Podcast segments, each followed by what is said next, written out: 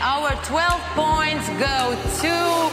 Our 12 points. The 12 points. The 12 points Nos 12 points. 12 points. Go to. go to. Go to. Malta. Estonia, Iceland. L'Ukraine. Espagne. Italy. United Kingdom. Austria. France. On prend les mêmes et on recommence. C'est 12 points saison 2 avec Vincent Salut Bonjour à tous et moi-même Thomas. Eh ben, bah, bah, c'est la foule est en délire La foule est en délire pour cette saison 2 de Tous Point le podcast On a été renouvelé. Le podcast qui décrypte l'Eurovision. Alors oui, on a des choses à dire et on va continuer à les dire sur ce podcast d'opinion On ne nous baïonnera pas Nous sommes un média d'opinion et de divertissement. Évidemment, bien sûr Alors avec cette saison 2, comme l'année dernière, on revient avec un épisode toutes les trois semaines. Bah oui, parce qu'en fait, c'est toujours dans les vieux pots qu'on fait les meilleures soupes, hein, de toute manière. Donc, on- Exactement. Et alors non seulement ça marche pas mal, mais ça marche plutôt bien puisque en fait je voudrais qu'on remercie particulièrement quelqu'un en ce début de saison 2, un auditeur qui s'appelle Pierre Dash et qui en fait deux en un. exactement et qui alors qu'on n'en a pas fait la promo est notre premier tipeur. Eh, Merci, Pierre. Dash On a un compte Tipeee, oui, tout à fait. Tipeee, T-I-P-E-E-E. E Donc 3.com Maman, slash 12 points podcast. Si vous voulez nous aider financièrement pour pouvoir produire un podcast de, De meilleure qualité. qualité, pour pouvoir me payer des petites culottes en coton. Bref, n'hésitez pas, make it rain Voilà, et vous verrez les contreparties qui figurent sur notre page Tipeee. Eh bien écoutez, je vous propose qu'on commence cette saison 2 avec un sujet brûlant. Évidemment, et surtout, surtout, surtout, chauvin, Ingrid. Allez. Exactement, puisque euh, qui dit Eurovision dit putain quand est-ce qu'on gagne Eh Et ben, donc, du coup, on va aborder quoi On va aborder quoi On va aborder quoi? La France à l'Eurovision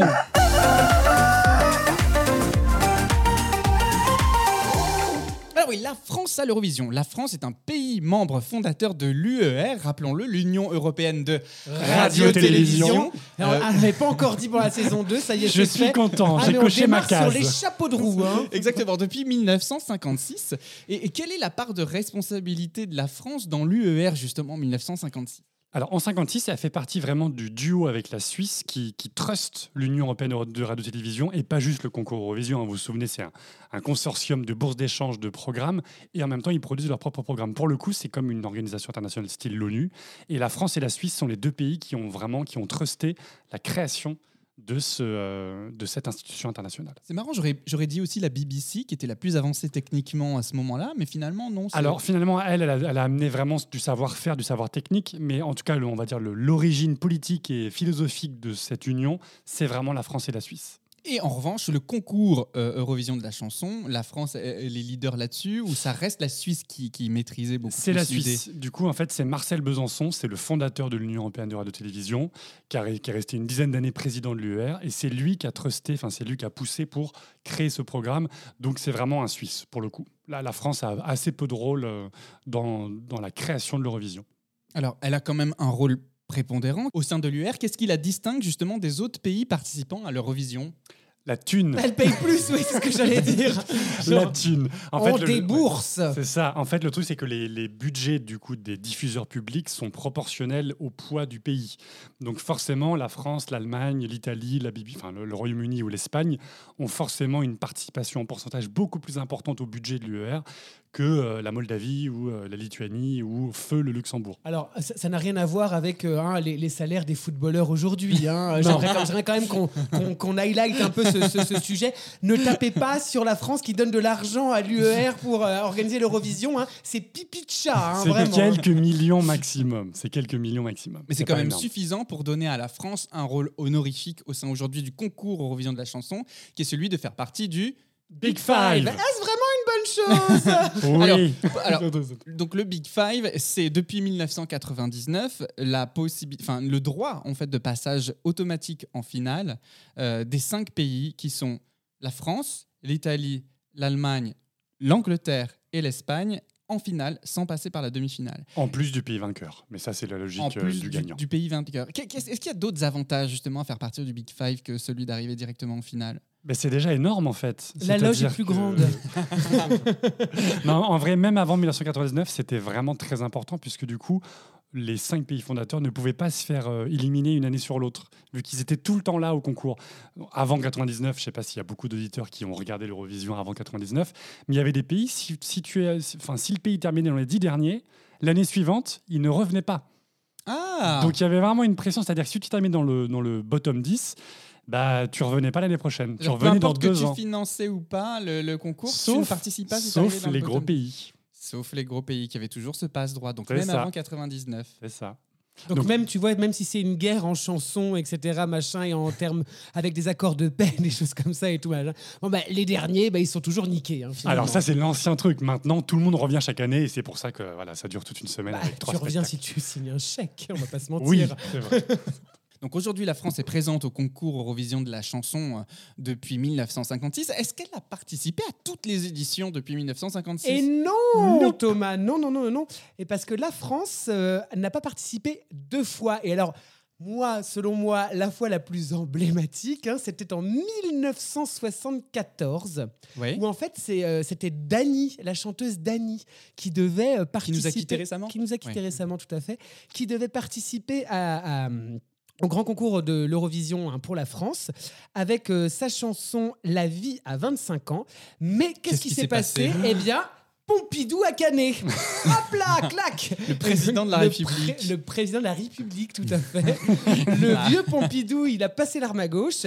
Et alors, donc, du coup, apparemment, c'était assez euh, énorme pour qu'on ne participe pas au concours de l'Eurovision. J'ose espérer que quand je mourrai, la France ne participera pas à l'Eurovision parce que tout de même, ce sera aussi un événement aussi fort que ça. Non, en vrai, il y avait une cause explicative, c'est que le samedi avait été déclaré deuil national, jour de deuil national. Et donc, toute, toute célébration, quelle qu'elle soit, avait été annulée ou décalée.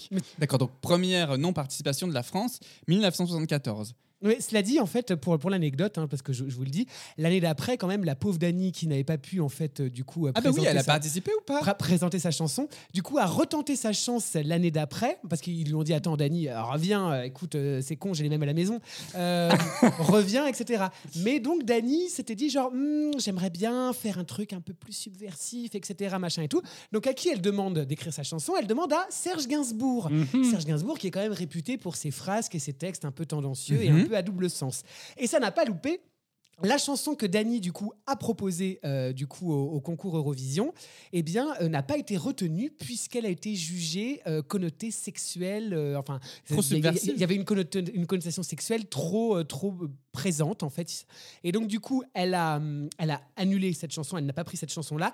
Elle a pris une autre chanson qui avait été écrite par les gens qui lui avaient écrit La vie à 25 ans. Donc du coup la, la chanson qu'elle avait proposée avant, mais elle n'a pas été retenue au concours. Du coup, Dany n'a jamais participé au concours Eurovision. Alors attends, ça j'ouvre une parenthèse.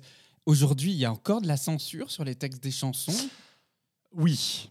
Ah oui? Chaque année, le- l'UER en fait euh, retoque certaines chansons ou demande aux télédiffuseurs de modifier Ah oui, certaines encore phrases. aujourd'hui? Oui. Alors Parce je sais qu'on l'a abordé dans le cadre de la géopolitique Exactement. C'est pas tellement sur l'aspect sexuel le Mais problème, c'est ouais. souvent sur, les, sur des phrases, soit avec des insultes qui sont du coup euh, interdites, euh, donc faut changer, faut changer certains mots, euh, soit quand euh, il y a un jeu de mots ou quand il y a un- une- voilà, quelque chose de trop proche d'un élément politique, style la Géorgie qui avait envoyé, souvenez-vous, la chanson au titre We Don't Wanna Put In. Hmm. Quand c'était chanté d'affilée, ça faisait We Don't Wanna Put In. Là, c'était trop gros politiquement, donc on avait dit à la Géorgie. Alors qu'il parlait évidemment des frites avec la sauce brune et le fromage, très apprécié chez nos amis québécois. Euh, la France n'a pas participé également en 1982. hein, 1982 pour, pour la une deuxième bien fois. autre raison. Pour une autre raison qui est alors tout à fait chatoyante, hein, j'aimerais, j'aimerais le préciser, puisque le nouveau directeur des variétés de TF1, parce qu'à l'époque c'était pas Antenne 2, hein, c'était TF1, donc ce charmant jeune homme s'appelait Pierre Bouteiller, et donc Pierre Boutellier avait décidé, il avait estimé en fait que le concours, je cite, hein, n'était plus qu'un monument à la bêtise dont l'intérêt avait été dissipé par l'absence de talent et la médiocrité des chansons. Et bon, bah écoute mec, euh, écris-nous un truc dans ce cas-là, je veux dire, si t'es si intelligent. Connard. Ah oui, d'accord. Donc en fait, c'est juste une histoire pareille de, de gros sous, d'audience, de machin. Le mec ne voulait plus diffuser sur TF1. Non, Et du je- coup, il a décidé du jour au lendemain quand- qui- ouais. non, non, je pense que c'est pas une histoire de gros sous, c'est une histoire, euh, il trouvait ça nul en fait. Voilà. Il trouvait que c'est de la merde. Je pense concrètement, c'est ce que ça veut dire. TF1. Ah, bon, Donc TF on parle de TF1. TF1. Alors attention, attention, TF1 à l'époque était public. Ah, bah justement, parce que j'avais une question à ce propos, puisque pour moi, et on évoquait euh, dans les précédents épisodes, ne peuvent participer qu'au concours que les chaînes publiques. Oui, Donc toujours. TF1 était- Hmm. Oui, T- TF1 était public. Il a fallu attendre 1986 pour que TF1 soit privatisé, enfin l'ancien RTF. Et à partir de 86, euh, d'ailleurs, le concours du coup n'était plus diffusé sur TF1, mais est revenu sur Antenne 2. C'est difficile à croire hein, que TF1 ait pu être une chaîne publique un jour. Quand même. Et pour autant, TF1 a participé au financement de l'UER Ah bah oui, jusqu'à récemment. Alors en fait, elle y est toujours. D'accord. C'est-à-dire que France Télévisions est le télédiffuseur officiel pour diffuser tout ce qui passe sur la bande Eurovision, mais d'autres euh, télédiffuseurs style TF1, M6 peuvent aller piocher dans la base de données de, de programmes de l'Union européenne de radio-télévision. D'accord.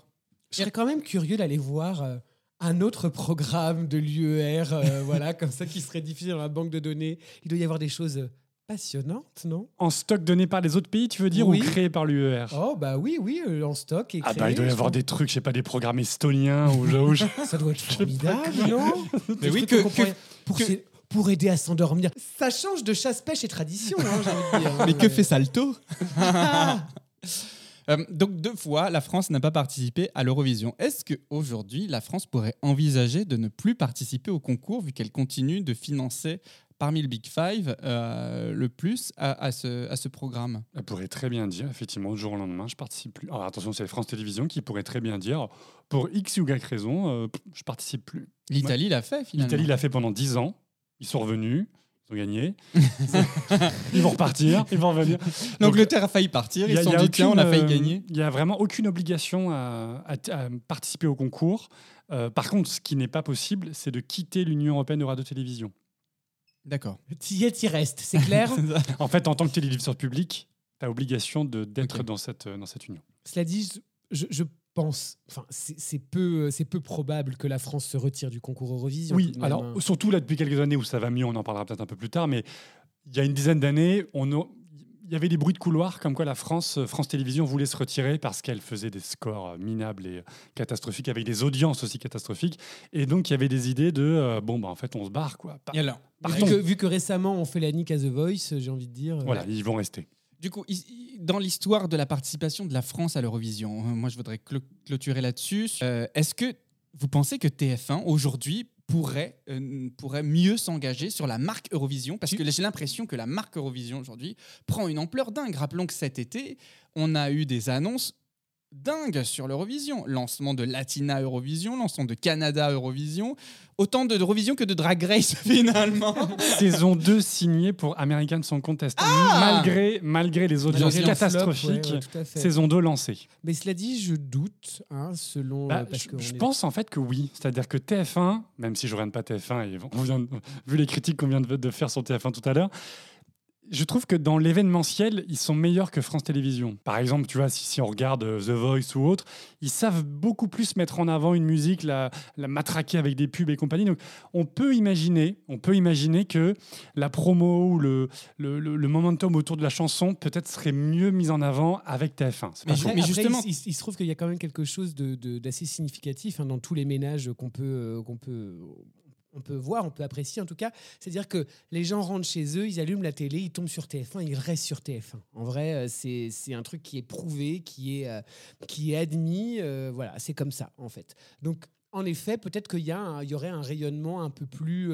un peu plus gros. À savoir aussi que TF1, pour la plupart des programmes de divertissement, sont des programmes achetés, des programmes qui existent déjà euh, aux États-Unis. The Voice existe aux États-Unis, Danse avec les stars. Oui, c'est rodé. Ce sont des, ce sont des programmes qui ce sont des franchises qu'ils achètent. Donc du coup, en fait, la charte graphique ou la charte de, réalisa- de réalisation est déjà hyper léchée, hyper, euh, hyper structurée. Donc forcément, ça donne un côté, waouh, un côté euh, américain, quoi. Oui, mais Quentin, t'as mis le doigt sur un truc assez juste. TF1 fait la promo à travers la pub, c'est-à-dire qu'ils ont les financements nécessaires pour matraquer. Aujourd'hui, France Télé est soumis à un budget fixe euh, lié à, à son propre financement. Demain, en plus, avec la suppression Qui va euh, baisser. coup. de, de, de la, de la redevance télé, on ne sait toujours pas aujourd'hui comment vont être financés les services publics au- audiovisuels de Je médias et de tout à fait radio. ton, point de vue. Après, bon, comme tu dis, ils sont, ils sont contraints par une baisse du budget en permanence. Donc, comment veux-tu faire euh, de la promotion avec moins de budget? France Télé, on est avec vous. Hein. Mais voilà, c'est un, c'est un vrai sujet. Nous, on adore le programme. On est quand même très fiers de voir ce qu'a fait France Télé de l'Eurovision ces dix vrai, dernières années. vrai. Euh, vraiment, il y, a une- il y a une vraie volonté, il y a une vraie ambition euh, sur la participation de la, la France à l'Eurovision. Des fois, ça passe, des fois, ça casse. Et là-dessus, je pense qu'il y a vraiment un, il y a vraiment une explication, c'est que Delphine Ernotte, donc la PDG de France Télévisions, est aussi au conseil d'administration du référence groupe, qui est l'une, si si on compare une entreprise, c'est le conseil d'administration du concours Eurovision. Mais non Et elle est présidente de, ce- de cette structure-là. Donc en fait, la France, pendant 30 ans, genre, n'a, envoyé aucun représentant. Dans ce, ils sont une dizaine, il y a une dizaine de pays qui est représentés. Vous en doutez bien, il y avait tout le temps des Suédois. C'est-à-dire que eux, Ouais. c'est, là où ils se décident des règles. hein. C'est là où on décide d'une année sur l'autre. Tiens, est-ce- qu'est-ce qu'on ferait pas changer dans le concours? Est-ce qu'on qu'on n'inviterait pas l'Australie? Est-ce qu'on changerait pas la distribution des points? Donc la France, pendant 30 ans, en fait, avait disparu, de, enfin, ne, ne s'investissait pas là-dedans. Et Delphine Ernotte, quand elle est arrivée à la PDG de France Télévisions, elle s'est aussi investie à l'Union européenne de radio-télévision et elle est devenue du coup présidente de ce référence groupe qui est vraiment le, le- la tête pensante pour le futur du concours. Donc je pense qu'il y a aussi ça qui joue dans le renouveau de France Télévisions.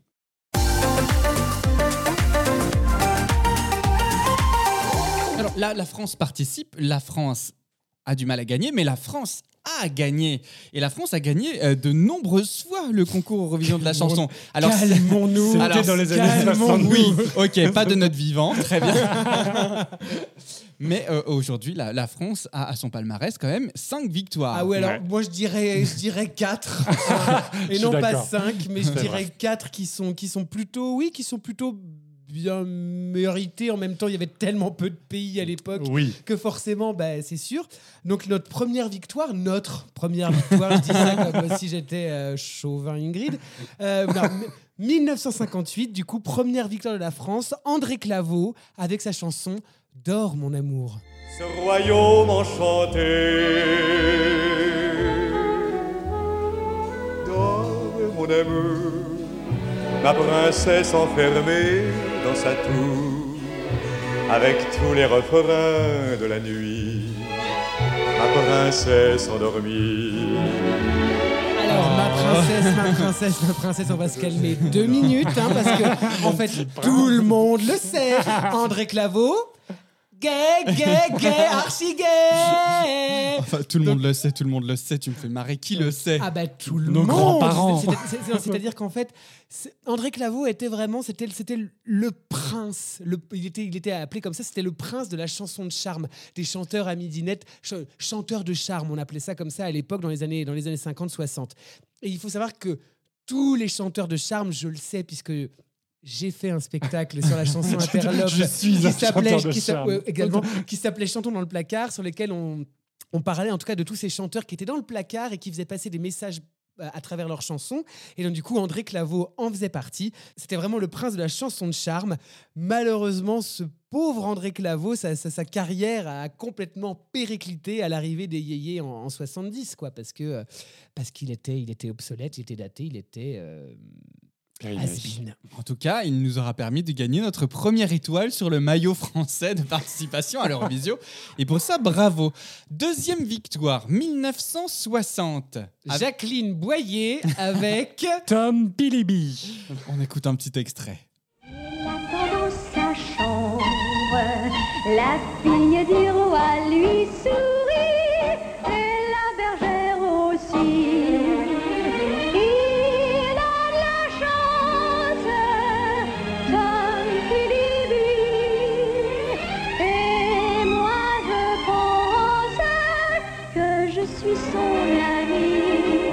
c'est le- c'est un générique de Candy, non alors moi personnellement, je m'en carde le cul de la chanson pour les gosses, hein, vraiment, hein, vraiment. C'est- C'est c'est un peu pénible à entendre, franchement. Mais qu'est-ce qui. Les années 60, pourtant, ça commence à, Ah bah oui, ça commence à bouger normalement, mais on, l'a- On- l'a- On l'avait dit sur la on l'a vision toujours dit, on l'a toujours dit, hein, l'Eurovision avait toujours 10 ans de retard, hein, il faut le savoir. Alors sachez quand même que cette pauvre Jacqueline Boyer, c'est la seule chanson de toute sa carrière. Point barre. Mais elle aura eu le mérite de nous faire gagner la deuxième étoile sur le maillot français de l'Eurovision. Troisième victoire. Deux ans après, 1962, Isabelle Aubray, Un premier amour. Et moi, moi qui t'ai perdu, qu'ai-je fait de plus? Qu'ai-je fait de tant de bonheur? Savions-nous d'ailleurs qu'un premier amour, premier amour, premier amour ne s'oublie jamais, s'oublie jamais, s'oublie jamais. Alors moi je dois dire que c'est une chanson que j'aime particulièrement, mais surtout pas tant pour la chanson, qui a quand même une ambiance un peu arabisante, hein, si on entend un peu vraiment avec, avec, euh, voilà, les, les- sonorités un peu, un peu euh, ethniques. Euh, Isabelle Aubray était surtout une interprète, et ça c'est moi c'est ça que j'apprécie en tout cas chez elle, c'est-à-dire qu'en fait elle avait vraiment, elle vivait la chanson, elle était vraiment, vraiment impliquée. Il faut savoir que cette pauvre Isabelle Aubray, eh bien, elle a donc, du coup remporté l'Eurovision cette année-là pour la France en 1962. C'est la seule fois de sa carrière où elle a eu du bol. Puisqu'en fait, cette meuf a enchaîné les merdes derrière, mais comme c'est pas permis, elle a eu des multiples accidents de voiture, Ah. etc., machin, qui l'ont contrainte à dire non à plein de projets. Elle était quand même pressentie, parce que c'était elle qui devait faire le rôle principal qui a ensuite été donné à Catherine Deneuve dans Mais le film de non. Jacques Demy, Les Ah Parapluies oui. de Cherbourg. Sa carrière elle. aurait changé. Sa carrière aurait complètement changé, aurait été autre, si vous voulez. Et donc, du coup, en fait, cette pauvre, cette pauvre Isabelle Aubray, bah, c'est son seul fait d'armes, c'est ça, parce que sinon, le reste a été gâché par la malchance, hein, j'ai envie de dire. Et alors, les années 60, quand même, c'est le grand chelem pour la France. Ah, bah, j'ai envie de dire que oui, c'est. On a tout donné. Là, les, les fa- les fans de l'Eurovision des années 60 ne devaient plus en Ah bah pouvoir. 60, 62 et 69 69. à Frida Bocara euh, qu'on a eu euh, l'honneur hein, de, de citer hein, quand même dans ce podcast avec sa chanson Un jour un enfant.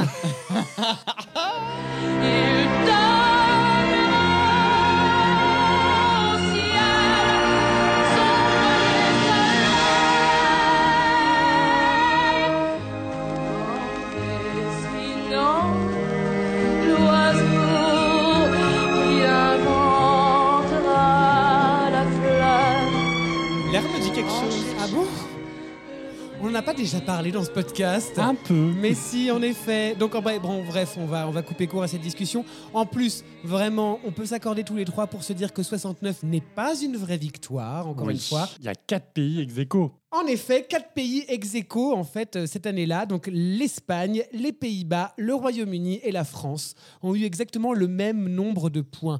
Donc, du coup, je pense qu'on peut pas se targuer de se dire qu'on a gagné l'Eurovision en 69. Clairement. Mais alors, comment on a défini la victoire de la France si on était quatre pays ex aequo? Ah, mais là, ben, ben non, c'est-à-dire que les quatre pays ex aequo ont gagné, quoi. C'est ça. Et à l'époque, il n'y avait pas de règles sur l'ex aequo, sur comment on va. Aujourd'hui, il y a une règle, on sait comment ça, va, se- ça, ça se passe si jamais ça arrive. C'est le plus À de 12 l'époque, il y avait points, le pas. plus de 10 points, le plus de Exactement. 8 points, etc. etc., etc. À l'époque, il n'y avait pas cette règle.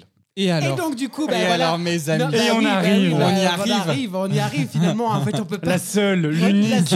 on, on peut pas la louper. hein, Ça, c'est sûr, on peut pas elle. la louper. C'est le marronnier Écoutez, écoutez, de l'Eurovision France. je- on, Moi lance, je, vous dis- moi, je l'aime, cette chanson. on lance un appel.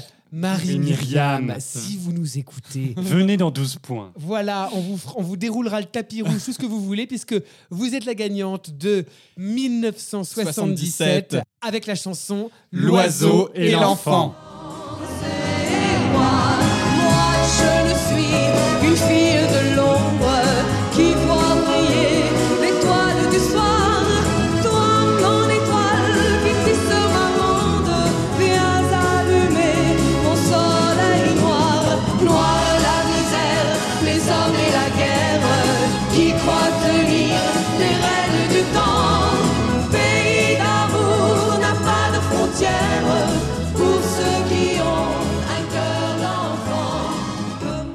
Marie-Myriam, viens allumer mon soleil noir, s'il te plaît.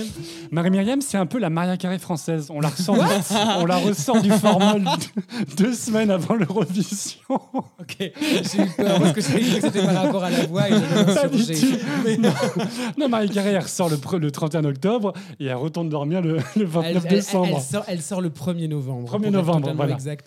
Mais en effet, oui, Marie-Myriam, bah, étant la dernière gagnante hein, de la France à l'Eurovision, forcément, ça marque des mémoires et donc elle est invitée dans toutes les émissions puisque c'est la dernière.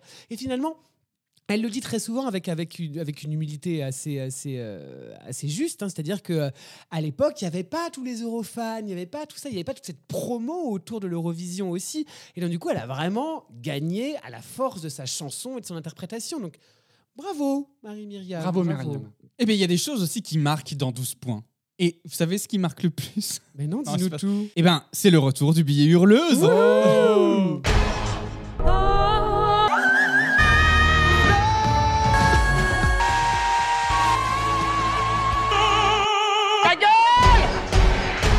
Ciao, ciao a tutti. Ah, ciao. Ah, ah, scusa, scusa. Um, è possibile avere un comparis please per piacere? Grazie. Sì. Alors, oh, pardon. Pardon, toutes mes confuses.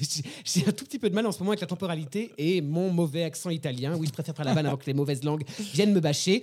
Et je ne suis toujours pas complètement rentré de vacances, hein, du moins Mais dans ma c'est tête. ça, hein. De- c'est ça. Alors, où que je sois, j'ai toujours un peu l'impression d'être en- à une terrasse napolitaine en train de faire ce que je sais faire de mieux, à savoir picoler. Mister Cocktail, sans alcool, la fête est plus folle. tu vois, Thomas, hein, j'ai j'ai bien fait comme tu m'as dit. hein. Je, je ne fais pas l'apologie de l'ivresse parce que nous sommes un podcast sérieux. Même si, disons-le clairement, ma diction molle sur notre dernier épisode laissait peu de doute sur le nombre de spritz que je m'enfilais pendant l'enregistrement.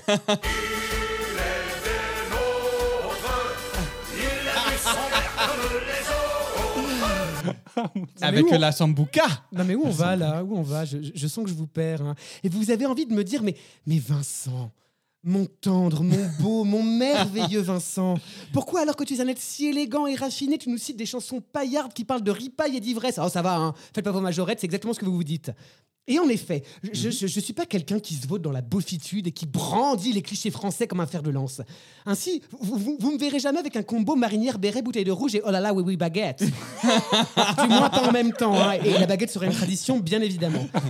Même si malheureusement, c'est l'image qui colle à la France au concours de l'Eurovision. hein. Euh, La coupe au bol de Mireille, l'accordéon d'Yvette ou la gouaille d'Arletty sont autant de marqueurs forts aux yeux des étrangers qui ne permettent pas une grande marge de propositions rafraîchissantes et novatrices. Alors, quand c'est bien fait, pourquoi pas? Oui, oui, oui, je sais, vous voulez parler de Barbara Pravi, même si sa chanson Voilà est une ressucée de Padam Padam d'Edith Piaf avec une chanteuse qui lui ressemble, mais en plus à poil et moins voûtée. Rhabillée pour l'hiver, la gosse. Et cependant, une question me taraude. Sommes-nous doués pour la nouveauté, nous, le vieux pays des rois de France et de la guillotine C'est vrai. Moi qui prône un esprit multiculturel, hétérogène et social, quand, quand je regarde l'industrie musicale française de ces dernières années, bah, j'ai clairement envie de me pendre. hein. je vois essentiellement du rap, euh, des filles à poil qui inventent leur propre langue et des chanteuses qui chantent toutes avec une voix du style. Ah, ah, ah. Alors bon, bon, j'ai j'ai rien contre, hein, j'ai rien contre. hein. Mais à mon sens, c'est pas de la musique, mais bon, passons. Mais Là, je vais faire mon vieux réac, mais où sont passées les chanteuses à voix de ma jeunesse? Dieu donne-t-il toujours la foi au fake accent américain de Philly Winter? Mais oui. Est-ce que Jane Faustin parlait vraiment de la bite de son mec quand elle disait la taille de ton amour Malgré ses cris vers le ciel qui finissent dans un je t'aime, a-t-on oublié la Rousseau? Eh bien, pour ce premier billet hurleuse de cette nouvelle saison, je vous propose, chers collègues, chères auditrices et auditeurs, de remonter le temps et de revenir à l'époque de la salopette triangle, des pics dans les cheveux et des lunettes au vert coloré. Aujourd'hui, on va parler de métissage, de voix et surtout, on va prolonger l'été en se ramenant un peu de soleil indonésien pour se faire bronzer la toutoune. Parce qu'aujourd'hui, on va parler de la seule, l'unique Angoune. Oui. J'entends l'écho des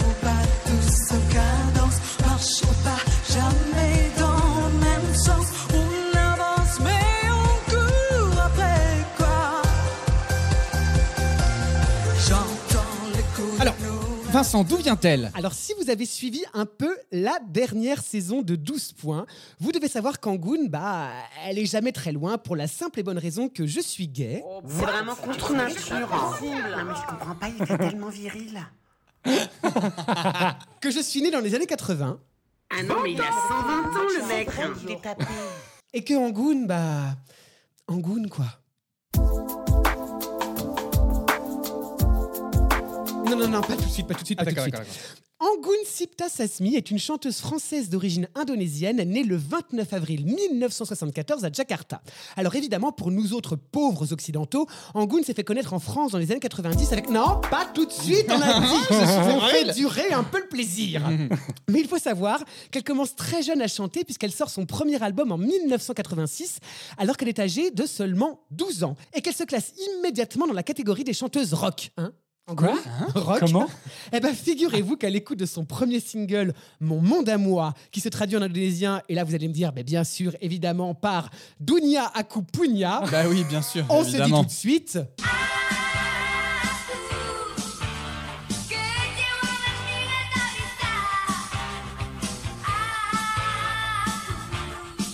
Non, mais ils mettent de la guitare électrique et c'est rock. Faut arrêter. Non, non, on se dit pas c'est de la merde, Quentin. On se J'ai dit, rien dit. on se dit c'est résolument rock. Non, non. C'est original. Bon, on va pas y passer le réveillon non plus. hein. Ça vous dit, on fait un petit saut dans le temps? Oui. Parfait. Alors en 94, alors âgée de 20 ans, Angoun prend ses clips et ses clopes et décide de conquérir l'Europe. Elle s'envole d'abord pour Londres, où la plupart de ses projets n'aboutiront pas, puis direction Paris, où c'est là que sa vie va basculer. Alors je sais pas si vous vous souvenez, mais à la fin des années 90, il y avait une sorte de mouvance française à dégoter des artistes étrangers pour les faire chanter en français. Vous vous souvenez? Bah, si, si, si, il y avait Indra, il y avait les Worlds Apart, ou, oui, c'est vrai. encore, ou encore, comme qui dirait quelqu'un qui m'est très cher, Est-ce que quelqu'un peut m'expliquer Tina Arena? Bah non, on n'a toujours pas d'explication. Non, non, non. C'est vrai, c'est tellement vrai. En 97, Angoun fait la rencontre d'Eric Benzi, un auteur, compositeur, musicien marseillais qui a travaillé avec les plus grands comme Johnny ou JJG et qui va lui écrire le tube de sa carrière. Et là, je sens que vous bouillonnez depuis le début de cette chronique. Et je pense qu'on vous a déjà suffisamment fait attendre. Alors allez-y, montez le son. Vous l'attendiez. La voilà, c'est La neige au Sahara. La poussière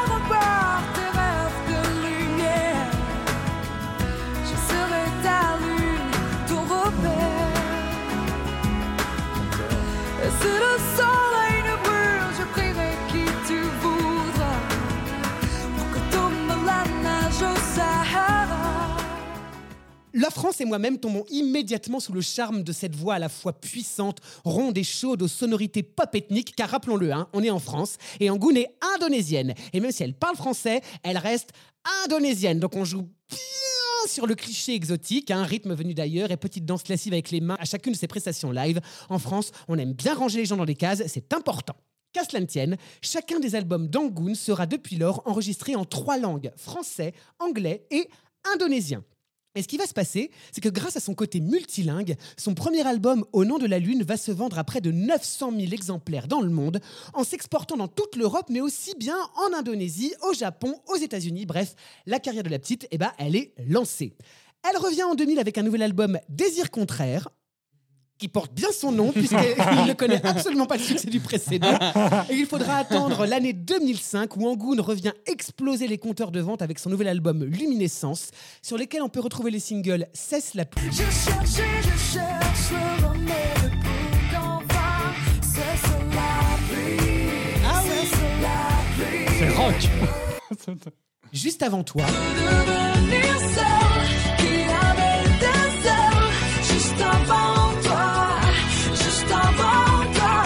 encore son iconique duo avec Diams, Être une femme. Mélange. Attendez, je découvre. Avec femme.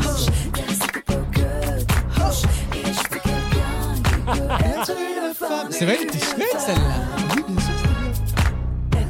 Je connais pas. Un album et un best-of plus tard, on retrouve notre Angoun national fin 2011 avec son album Echo, sur lequel on peut retrouver le single You and I, un titre mi-anglais, mi-français, aux sonorités résolument. Non, pas merdique, Quentin, on va dire moderne. Mais la vilaine Angoun, hein, elle, est, elle est serpent, hein, c'est une petite cachotière.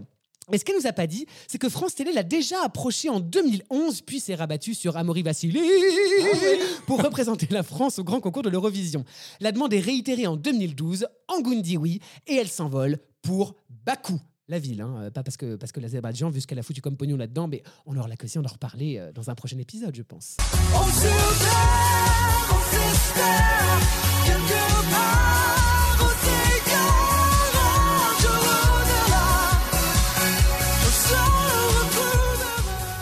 Ça chante. Alors Vincent, parle-nous un peu de sa performance à l'Eurovision 2012. Bon, comme ça, de prime abord, on se dit, non Quentin, on se dit pas c'est de la merde. on se dit, succès obligé. Je veux dire, dans le shaker, on te met une nana qui chante bien, qui a 15 ans de carrière, connue dans toute l'Europe et qui, disons-le franchement, est loin d'être dégueu. À ça t'ajoute une chanson mi-français, mi-anglais pour la bonne compréhension de toutes et tous.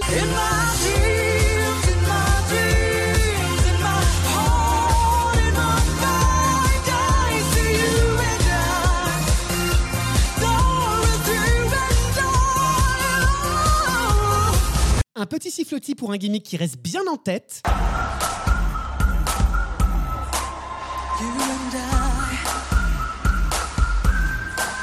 Une note beuglée à la fin.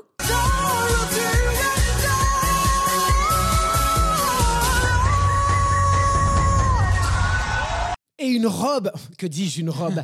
Un combo corset culotte cuivré mêlant transparence et cuir avec des voiles qui flottent au rythme de la wind machine branchée sur Tsunami Balinet et créé spécialement pour l'occasion par Jean-Paul Gaultier. Eh bien, malgré cet assemblage d'éléments plutôt alléchants, la France finira 22e sur 26 avec ouais. 0 point au télévote. aïe, Et alors, aïe, aïe. pourquoi me direz-vous oui, Oui, pourquoi pourquoi, Thomas? Merci de c'était demander. de la merci. merde. Eh bien, voici quelques éléments de réponse. La chanson déjà. Eh ben, sur le papier, pourquoi pas? Et dans les faits, oui, Quentin, c'est à chier. On se retrouve avec de la vieille pop dance mêlant musique électronique et son ethnique qui ont certes déjà fait le succès d'Angoon par le passé, mais qui, en 2012, sont déjà un peu datés. Il n'en reste qu'un mauvais bol de soupe en franglish à l'orchestration foutraque et incompréhensible. Oui, je suis d'accord. Ajoutez à cela une mise en scène quasi inexistante dont la seule fantaisie repose sur trois gymnastes au corps ciselé et à l'œil débile qui s'amusent à faire des pirouettes autour d'une pauvre angoune qui essaie d'effectuer une chorégraphie de bras type Akamaori tout en tenant ses voiles pour mieux les faire flotter et ce qui reste à ce jour la seule chose correcte de cette performance. Au final, on comprend rien, c'est le bordel. Au suivant, et parce qu'elle chantait également ce soir-là, qu'on m'amène immédiatement Pastora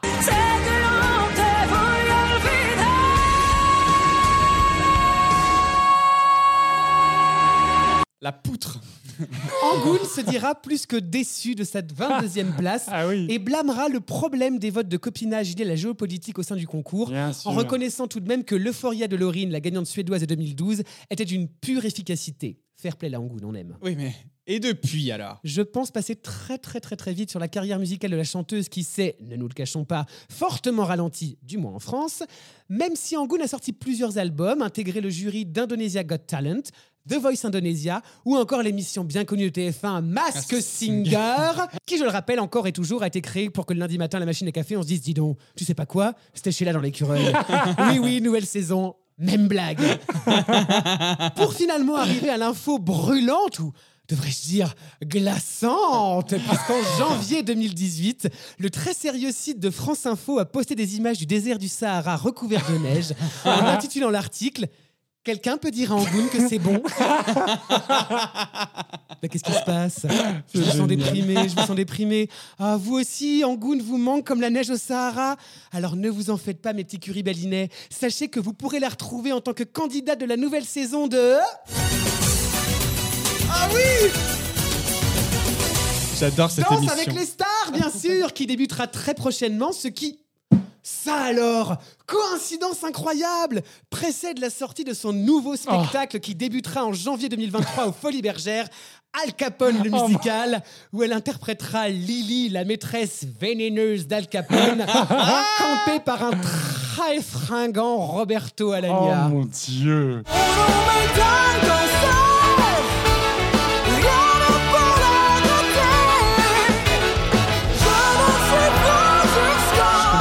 comprends pas ce qu'elle dit. Elle chante en indonésien Je suis pas sûre. Non, clairement. Que dire de tout ça? Doit-on se cantonner au bignou défraîchi et à l'orgue de barbarie? Doit-on cultiver l'image de mangeurs de grenouilles qui pèsent sur nos épaules endolories Ou bien doit-on par force de travail et d'acharnement proposer de la nouveauté qui nous fera sortir des clichés? Ne nous mentons pas. La tentative de modernité d'Angoun était un essai raté, illisible et déjà démodé. Néanmoins, si comme moi, vous êtes nostalgique des joggings à pression, du mascara à mèche et de votre sweet fila, de la VHS de Titanic, du papier à lettres d'Idol et de la vulgarité des Wonderbras, vous pourrez toujours vous caler dans un fauteuil, allumer le poste de radio sur Nostalgie et prier tant qu'il faudra.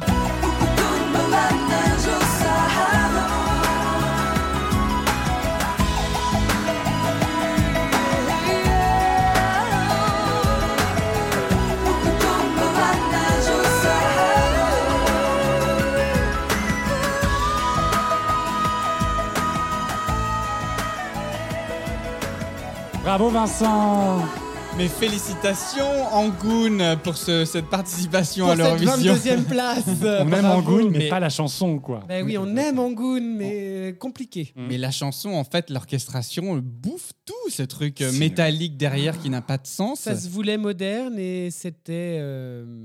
Raté. raté.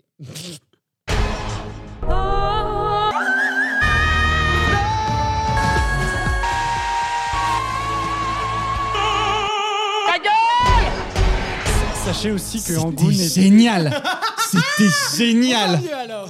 Merci Vincent, franchement, bravo. Beau retour des billets hurleuses que vous avez pu écouter tout cet été. Euh, Ah oui, On dis espère donc. que vous avez apprécié découvrir les billets hurleuses. Parce que même moi, je les ai redécouverts.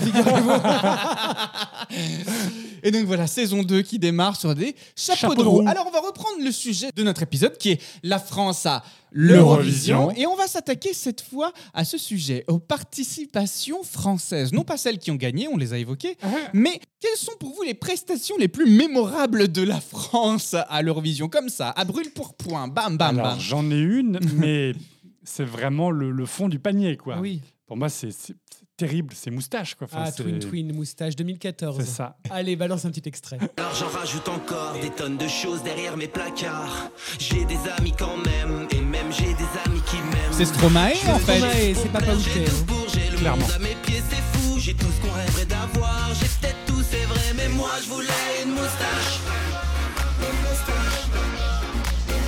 Et c'est là que bah, la musique, même si ça ressemble un petit peu à du Stromae, il faut quand même une mise en scène et il faut savoir chanter.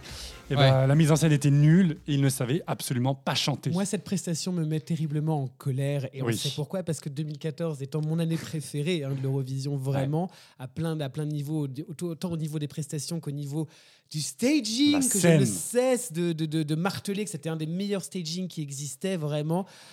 Ah, je suis très en colère. Je suis vraiment très en colère. Moustache donc est est une prestation qui te marque. Vincent, toi, est-ce que tu as un souvenir de la France particulier à l'Eurovision? Mais moi, en vrai, si tu veux, si on parle de la France à l'Eurovision, moi, j'aimerais parler de, du coup de destination Eurovision, en vrai. Parce Ouais. que le concours de sélection nous donne parfois des perles à voir vraiment et qui ne sont malheureusement pas sélectionnées. On a dé- J'ai déjà eu l'occasion d'en parler, en fait, dans ce podcast, mais les divas avec la voix d'Aretha étaient pour moi une prestation qu'il fallait envoyer à l'Eurovision et qui aurait cartonné sa race. Voilà. euh, les trois divas qui hurlaient, etc., dans des robes improbables avec des dégolites paillettes, etc., et un dégolite vibes. Pour moi, c'était une prestation qui avait totalement sa place à l'Eurovision. Et toi, Et Thomas, toi, Thomas? Eh bien, écoutez, moi, le souvenir que j'ai de l'Eurovision quand je regardais. Barbara Pravi, bouge pas. Non, Amir. Non, euh, non, parce que c'était la période où je regardais pas l'Eurovision. Ah. Je me suis mis à la revoir. Souvenez-vous qu'il n'y a pas tant de temps que ça. Mais euh, je me souviendrai de la participation de Patricia Cass. Et alors, non pas parce que Patricia Cass euh, m'a plus ému qu'autre, mais en fait, j'ai eu l'impression à un moment qu'en fait, on envoyait des stars françaises participer à l'Eurovision. Et je me souviens de tout le buzz qu'il y avait eu autour de la communication de la participation de Patricia Cass. Et euh, clairement, euh, ça, m'avait profondément, profondément marqué à cette époque-là. Je vous propose qu'on l'écoute. Que tes encore se perdent dans mes cheveux. Je ferai tout plus grand. Et si c'est trop peu, j'aurai tort tout le temps. Si c'est ça que On est quand même, pardon, excusez-moi, on est quand même sur les flonflons, Oui. de l'accordéon, du machin. Oui, du- oui, oui, oui, Il y a c'est encore, vrai. il y a encore les vieux clichés. À la Barbara. Mais, À la- mais, ouais, mais tristement, ça fonctionne. Ah, ça- alors je suis d'accord, La ça preuve. fonctionne. Après, il faut savoir que on dit on envoie des stars, mais on a pu le dire dans, dans les dans l'épisode de- sur les stars à l'Eurovision que je vous invite à, à aller Alors. écouter si vous ne l'avez pas entendu. Euh, Patricia Cass était un peu en- dans le creux de la vague, hein, on va pas se mentir. hein. Euh, sa carrière, en tout cas en France, n'était pas Oui. non plus euh, au beau fixe. Encore une Quentin, fois, hein. tu voulais dire quelque chose Pour le coup, justement, je, je rebondis là-dessus parce qu'effectivement, en France, ça marchait plus trop. Dans les pays de l'Est, et spécifiquement aussi, elle faisait des tournées à, à guichet fermé. C'est-à-dire que pour le coup, Patricia Cass est super connue en Europe de l'Est. Et là, ça n'a pas loupé. hein. Si vous regardez le télévote en 2009, elle a scoré à fond. En Russie, il a, il a fait les 12 points ou 10 points. Donc, c'était plutôt intelligent de France Télévisions. France Télévisions se dit bon, ok, c'est peut-être une artiste entre guillemets un peu has dans le creux de la vague en France, mais dans les pays de l'Est, elle est connue, donc on envoie quelqu'un qui, pourrait fonctionner. Et par contre, je suis d'accord avec toi, Vincent, c'est dans la vibe Barbara Pravi, c'est-à-dire c'est Edith Piaf, enfin c'est voilà, c'est une ressucée d'Edith Piaf. C'est pas très original, mais je trouve que c'est plutôt bien fait, c'est bien chanté. Je trouve qu'elle dégage un truc, elle a un vrai charisme, elle a une vraie présence, elle a une vraie voix. Je l'écoute pas dans, mes oreilles, sur mon, en tout cas sur Deezer ou autre, mais pour l'Eurovision, je trouve que ça marche plutôt bien.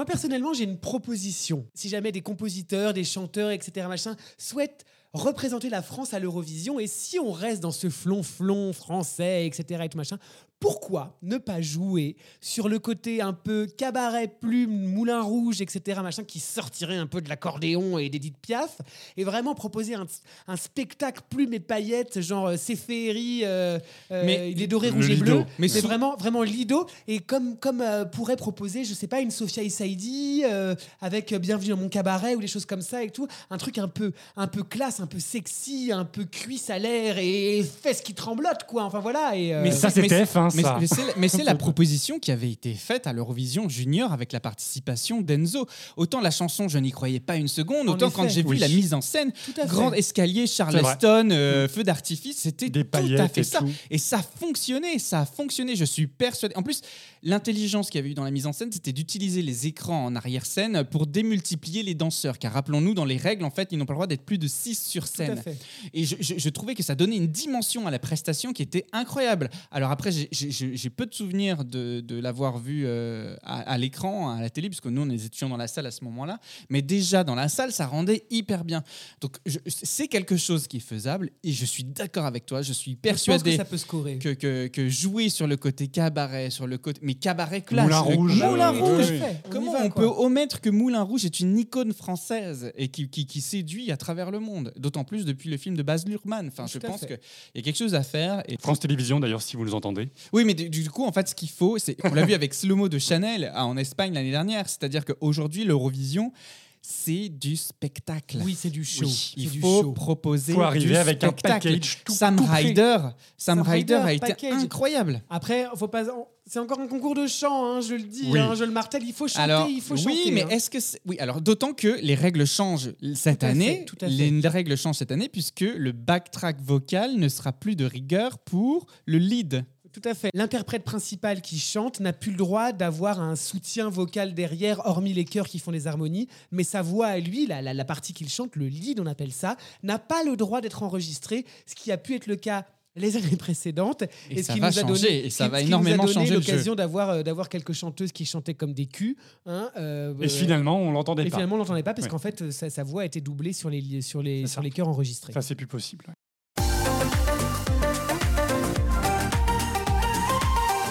Alors on n'a pas gagné depuis 1977, mais quelque chose quand même qui pourrait l'expliquer.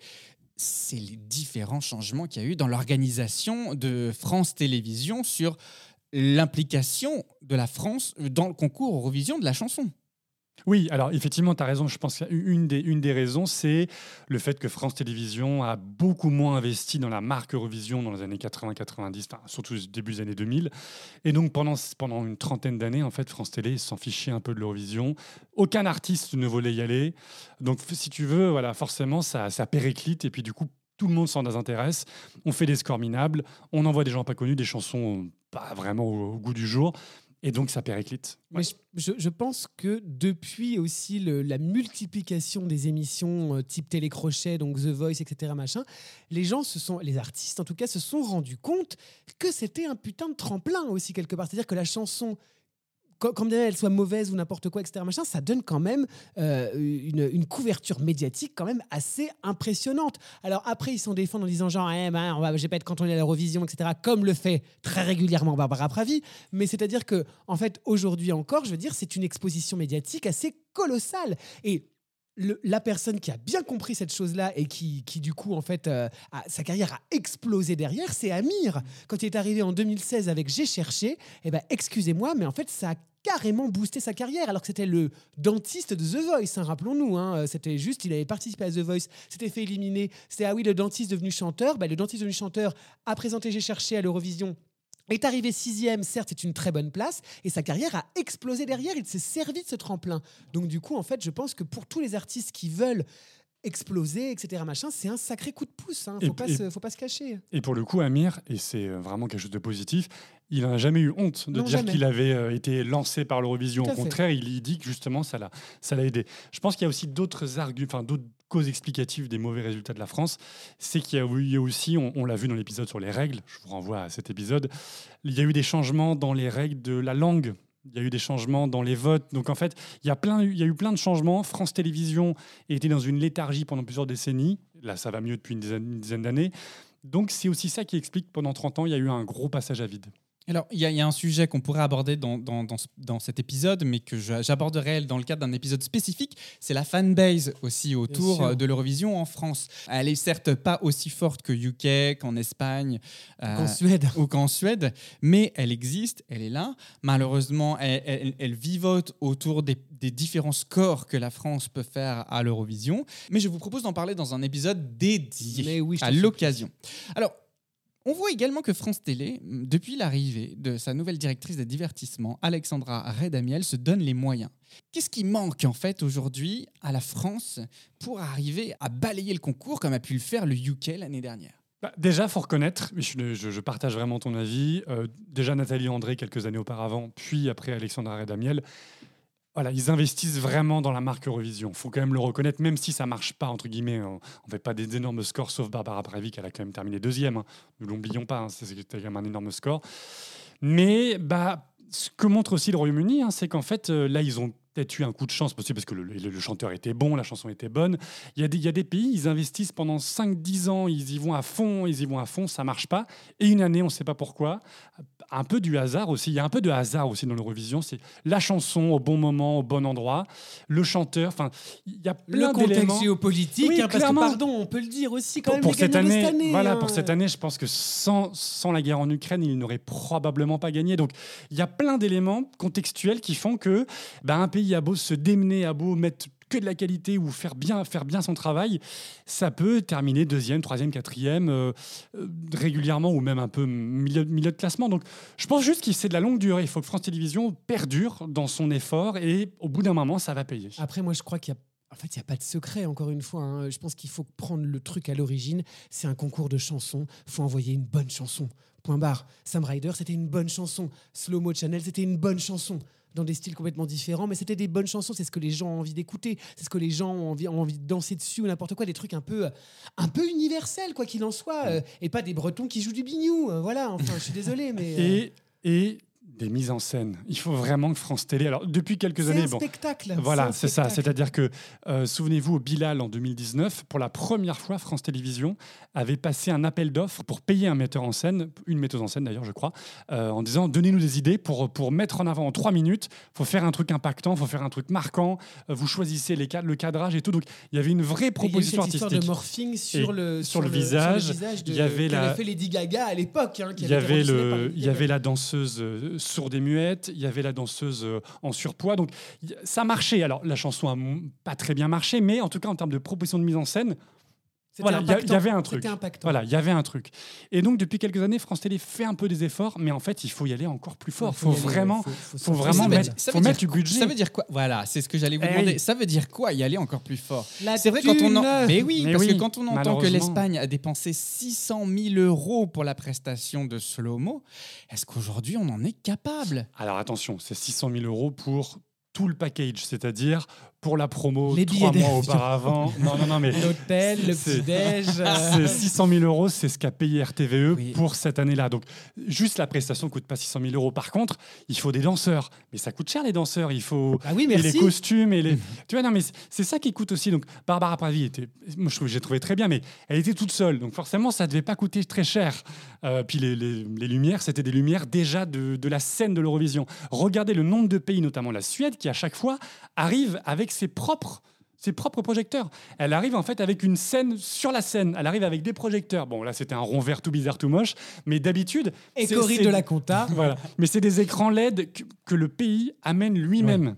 Et ça, ça coûte, bah, ça coûte de l'argent. Et là, France Télé, pour le moment, bah, a jamais trop fait ça pour le moment.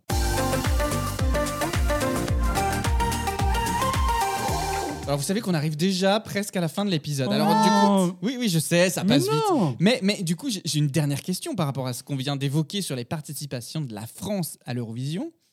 Est-ce qu'on a une chance pour gagner l'Eurovision Song Contest 2023 Le veut-on déjà? Première question. Et notamment par rapport au fait que ben, gagner cette année, c'est l'organiser l'année prochaine, alors qu'on sait qu'on va organiser les JO Et déjà. bah pourquoi pas justement, ça ferait un beau package, tu te rends compte? Alors effectivement, 2024, ça risque d'être un peu serré. Par contre, France Télé, et Delphine Ernotte l'a répété vraiment depuis 3-4 ans, depuis qu'elle est à la tête de l'UER, France Télé veut gagner l'Eurovision. Et quand on voit Barbara Pavi ou autre, on voit vraiment que France Télé veut gagner. Oui, C'est-à-dire ça- qu'elle ne fait pas de la figuration en disant bon bah termine dans les 15-20e, comme ça on a plutôt moyennement figuré, on est tranquille. Non, je pense que France Télé veut vraiment. Effectivement, par contre, 2024, c'est peut-être pas la meilleure des fenêtres. On l'a vu avec tout un tas de problèmes d'argent et de sécurité ou autre. C'est peut-être pas le bon timing pour qu'en mai, donc un mois avant les JO, on organise encore un gros événement. Oh, ce sera prêt, ce sera bien. Oui, ça sera prêt, mais du coup, le, Paris-Bercy sera occupé pour, pré- pour prévoir les épreuves. La Défense Arena sera occupée aussi pour des épreuves. Donc, en fait, il y aura plus de Eh bien, salles. on se retrouvera à l'image. On va aller à l'image. Et pourquoi pas?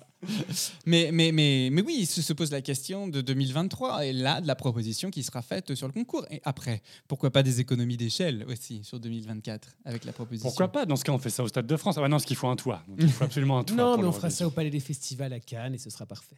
Mais Très bien, on peut se souhaiter qu'une seule chose, et 12 points le suivra, c'est qu'on fasse une belle saison Oui. de cette année Allez, France Télé. à l'Eurovision 2023.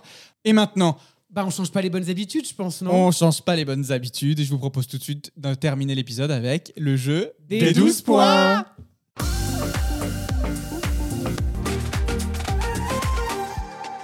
Alors le jeu des 12 points situe... Alors, le jeu des 12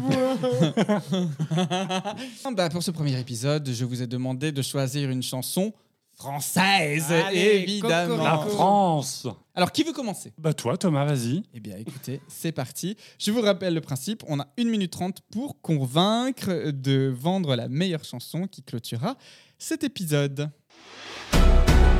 Alors accrochez-vous les amis, car je vous emmène loin, très loin, avec cette participation à l'Eurovision 1981 de Jean Gabilou.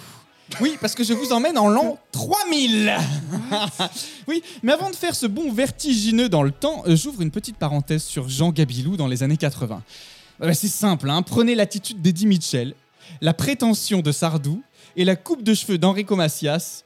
Mais oui, tu sais, cette coupe où quand tu hausses les sourcils, la mise en pli reste en place, laissant penser que le gars porte une perruque. Et ben vous obtenez ce cocktail ultra sexy hein, pour l'époque. Alors qui dit années 80 dit synthé, évidemment. Et alors là, on est servi. Point, point, point, deux accords plaqués en rengaine, le tout accompagné de merveilleuses choristes ingénues qui ressemblent d'ailleurs à s'y méprendre à Martine et Francine du Club Dorothée. Mais là, je vois le chrono qui tourne et il faut que je me bouge pour évoquer la chanson. La chanson, les amis, s'appelle Oumana. Hum. Non, non, non, oui, évidemment, j'ai marqué un temps d'arrêt. Pas Oumana de Lara Fabian, elle Ah n'a oui, pas plagié la chanson, oui. D'ailleurs, euh, vous la réécouterez. L'intro de Oumana de Lara Fabian, c'est Colanta. Oumana, c'est l'histoire d'un grand-père qui raconte à des enfants que la planète Terre était habitée par des humains qui ont tout fait foirer et qui l'ont rendue inhabitable. De la folie, de l'ambiance, mais le mec finira troisième quand même avec 125 points. Jean Gabilou, si tu nous écoutes, bravo et merci. Bravo, Thomas. Bravo, Thomas.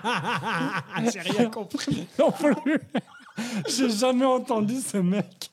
Mais c'est pour ça que vous allez voter pour moi, parce qu'elle vous donne envie. Oumalaham de Jean Gabilou, 1981. Attention, c'est parti.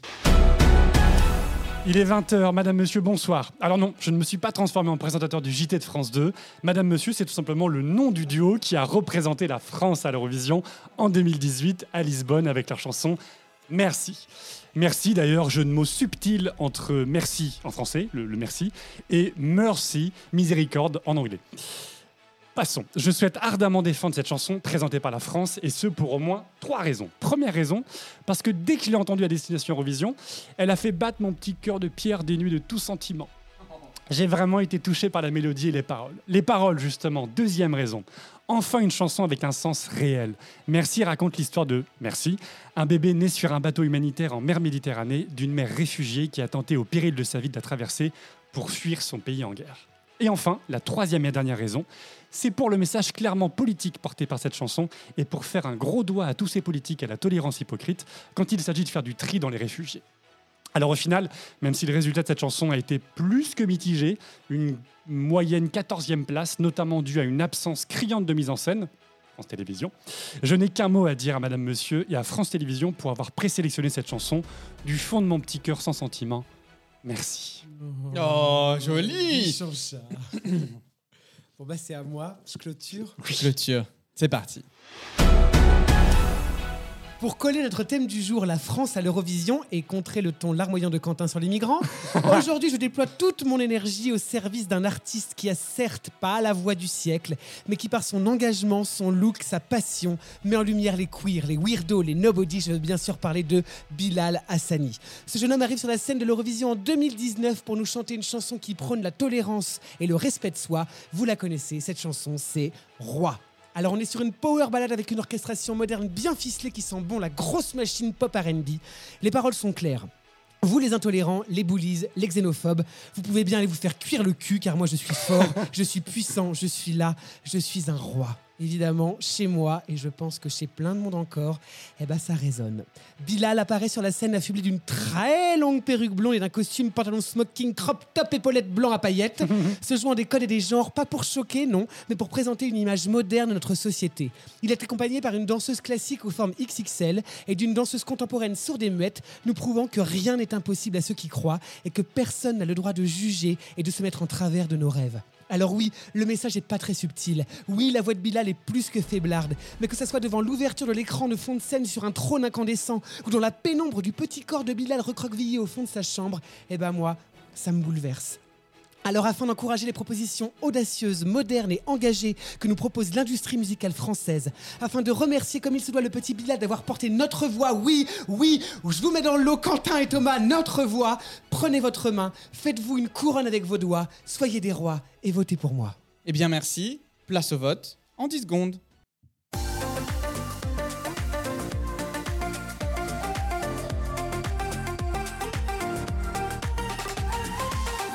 Alors pour ceux qui viennent de nous rejoindre euh, sur cette saison 2, je vous rappelle que maintenant on va donner 12 points à l'un des deux autres et un nombre de points compris entre 1 et 10 pour le second afin de juger les chansons. Quentin, je te laisse commencer. Oui, je donne mes 12 points à toi, Vincent.